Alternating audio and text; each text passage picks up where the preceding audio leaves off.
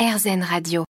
Vous êtes peut-être en vacances et selon la région que vous avez choisie, je vous invite pour la découvrir à vous rendre dans les différents offices de tourisme pour savoir s'il n'y a pas des balades comptées qui seront organisées cette année ou alors des veillées.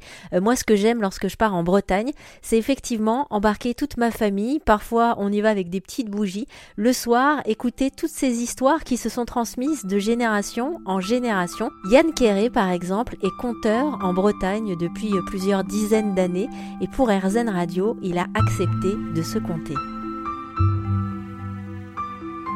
Il y a autant de conteurs que d'histoires à raconter, autant de contes que d'histoires à raconter. Il y a un conte peut se raconter différemment. C'est un lieu de liberté extraordinaire, euh, un lieu de transmission extraordinaire. C'est-à-dire qu'il y a, quelque chose à jamais inachevé dans la narration de contes euh, traditionnels ou même de la création d'histoires, hein, puisque on va pas se le cacher, les gens qui inventent des histoires, leur, leur, euh, leur fonctionnement ou la le fonctionnement de la trame qu'ils mettent en place, souvent ressemble beaucoup aux contes traditionnels parce que c'est des chemins de, de pensée effectivement qui, qui gravitent tous vers un même sens. Est-ce que vous en inventez vous des histoires? Parce que vous racontez donc des contes, celles des autres, mais est-ce qu'il vous arrive d'en inventer? Avec les enfants, les écoles, oui, on fait de la mention, des travaux d'écriture. C'est pas quelque chose qui me passionne, moi, l'écriture, c'est plutôt douloureux pour moi. Moi, c'est plutôt l'oralité, ça, ça me va mieux. Euh, oui, j'invente des histoires, je les raconte pas en fait. Moi, ce qui m'intéresse, c'est de, c'est de récupérer une histoire traditionnelle qui me parle et de l'arranger comme je souhaiterais qu'on la raconte. C'est comme si vous me filiez une vieille voiture et je vais la retaper pour en faire quelque chose euh, qui me convienne à moi. Alors peut-être que je garderai le style ancien, peut-être que je mettrai des spoilers, peut-être que je ferai des, pneus taille basse, mais je la, je la réaménage à ce que moi j'ai envie, comment qu'elle soit racontée cette histoire avec mes images à moi. Alors, il y a des histoires. Moi, je vois, je vois mes histoires en images. Euh, par exemple, j'ai des histoires euh, qui sont celles de François-Marie Luzel, par exemple, des contes merveilleux. Euh, c'est plutôt des, des, des, dessins de bande dessinée style Moyen Âge. Bourgeon, par exemple, pour vous donner des idées. Après, j'ai des histoires plus sombres d'Anatole Lebras, où là, c'est plutôt, c'est plutôt du Gabin en noir et blanc. Vous voyez un peu l'ambiance sombre, noir, blanc. voilà, 36 quai des brumes, cette ambiance-là. Donc, chaque histoire, il y a des images qui s'y rattachent. Est-ce que vous avez déjà, donc, du coup, demandé aux gens quelles images apparaissaient dans leur tête Parce que vous avez les images, les vôtres, vos films à vous qui sont projetés en même temps par vos pensées quand vous les racontez. Est-ce que ça peut coïncider avec, euh, avec celles des autres Vous savez pas? Non, je sais pas, je demande pas, je sais pas. Je pense que ça ne doit pas correspondre. Parce qu'en fait, quand on fabrique une image intérieure, c'est en fonction de son expérience de vie. Si je vous parle d'une ferme, vous allez tout de suite mettre en, en image une ferme que vous connaissez, que ce soit où vous avez déjà vécu, où vous êtes déjà allé, ou que vous avez vu en image, mais ce sera jamais ma ferme à moi. Donc euh, c'est ça qui est intéressant, c'est que je transmets un, concept et que vous le mettez en image comme vous, êtes.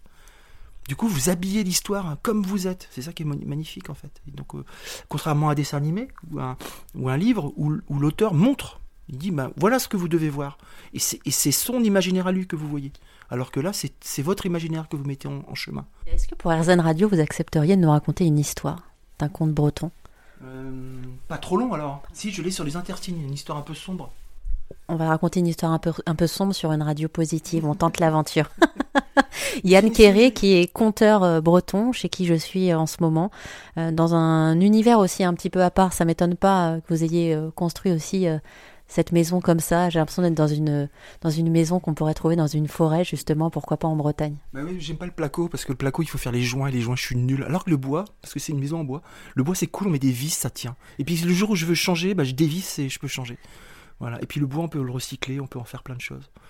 Euh, non, on va parler des intersignes. Les, alors, c'est pas moi qui en parle le mieux, c'est Anatole Lebras. En fait, il dit que chacun d'entre nous, on reçoit régulièrement des messages des gens, des gens qui vous sont chers, hein, des gens qui vous aiment, qui sont en train de mourir, qui sont en train de partir, et qui vous disent un dernier au revoir.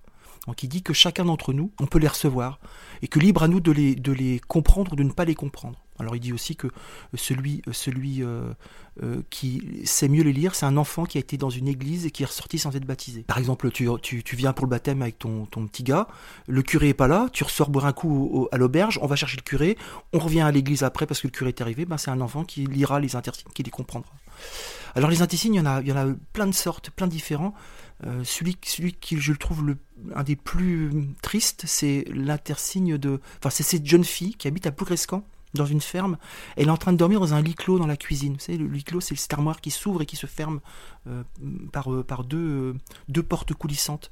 puis pour rentrer dans le lit clos, dans le lit, il faut, il faut monter sur ce qu'on appelle un banc tossel, un, un, un banc coffre. On monte et on va dans le lit. Et après, on ferme les, les, les portes et on peut dormir. Et ses parents dorment dans la chambre à côté. Et tout à coup, cette jeune femme, elle est réveillée en pleine nuit parce que son lit clos est rempli d'une eau saumâtre, verdâtre. Elle est en train de se noyer, en fait.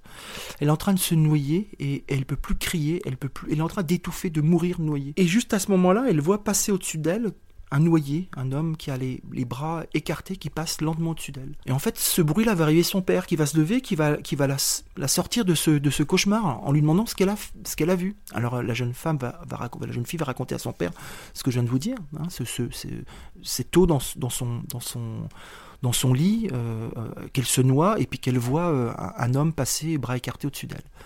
Alors son père l'écoute un moment et lui dit mais tu sais cet homme il ne te fait penser à personne. Ah si qu'elle dit si si. Elle me fait penser à tonton Jacques, le, frère de maman, celui qui est marin. Il me fait penser, cet homme-là me fait penser à tonton Jacques parce qu'il porte la même chemise que lui.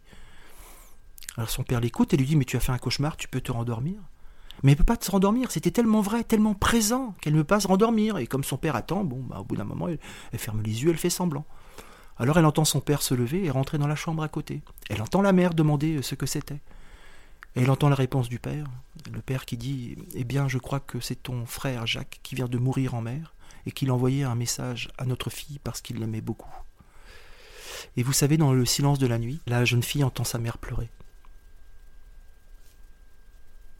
Et ça se termine comme ça. C'est un conte breton. Et c'est vrai, hein. Moi, c'est petite, je me rappelle, j'attendais la suite. On était là près de la cheminée, c'est mon cousin Didier qui nous racontait ça et ça foutait un peu la trouille. Hein. Franchement, quand j'étais petite et j'entendais ce genre d'histoires qui m'ont mené après euh, sur un autre chemin, justement, ça m'a beaucoup réfléchir, fait réfléchir sur la vie après la vie. Ça m'a ouvert aussi beaucoup de portes. Mais j'attendais c'est ce silence qu'on a entendu en radio et qui est rare. On se dit, il va y avoir une suite, on va nous... Et en fait, non, on reste. Il n'y a rien à dire, tout est dit dans cette histoire. Après, après euh, c'est triste et en même temps c'est doux. Quand je le raconte, j'ai les poils qui se hérissent tellement ça me... je suis ému de raconter si c'est ça. C'est marrant. Hein. Pourtant, je raconte souvent parce que je trouve qu'elle est trop belle cette histoire, mais euh, je, je, pars du principe qu'un conteur ou une conteuse, il n'explique pas les choses. Il dit. Et ce silence qui est à la fin de ces histoires que vous racontez, euh, parfois, il vous met dans quel, dans quel état? Alors, je, suis, moi, je suis, euh, comment dire, sachez, très pudique dans mes émotions. C'est quelque chose que j'ai du mal à partager avec les gens. Souvent, euh, je chante ou je siffle après quelque chose. Ou alors, quand je suis avec un musicien, il y a quelqu'un qui, ce qu'on dit, il part cut, il part tout de suite sur une musique douce, triste, qui accompagne ce silence. C'est-à-dire qu'on laisse pas un vide, comme ça, on laisse, on, laisse une musique qui va laisser l'esprit euh, partir avec la musique dans le chemin de, de la, de la, de l'histoire qui va être racontée. Merci à Yann Kéré, conteur en Bretagne, de s'être livré avec authenticité, générosité et spontanéité pour RZN Radio.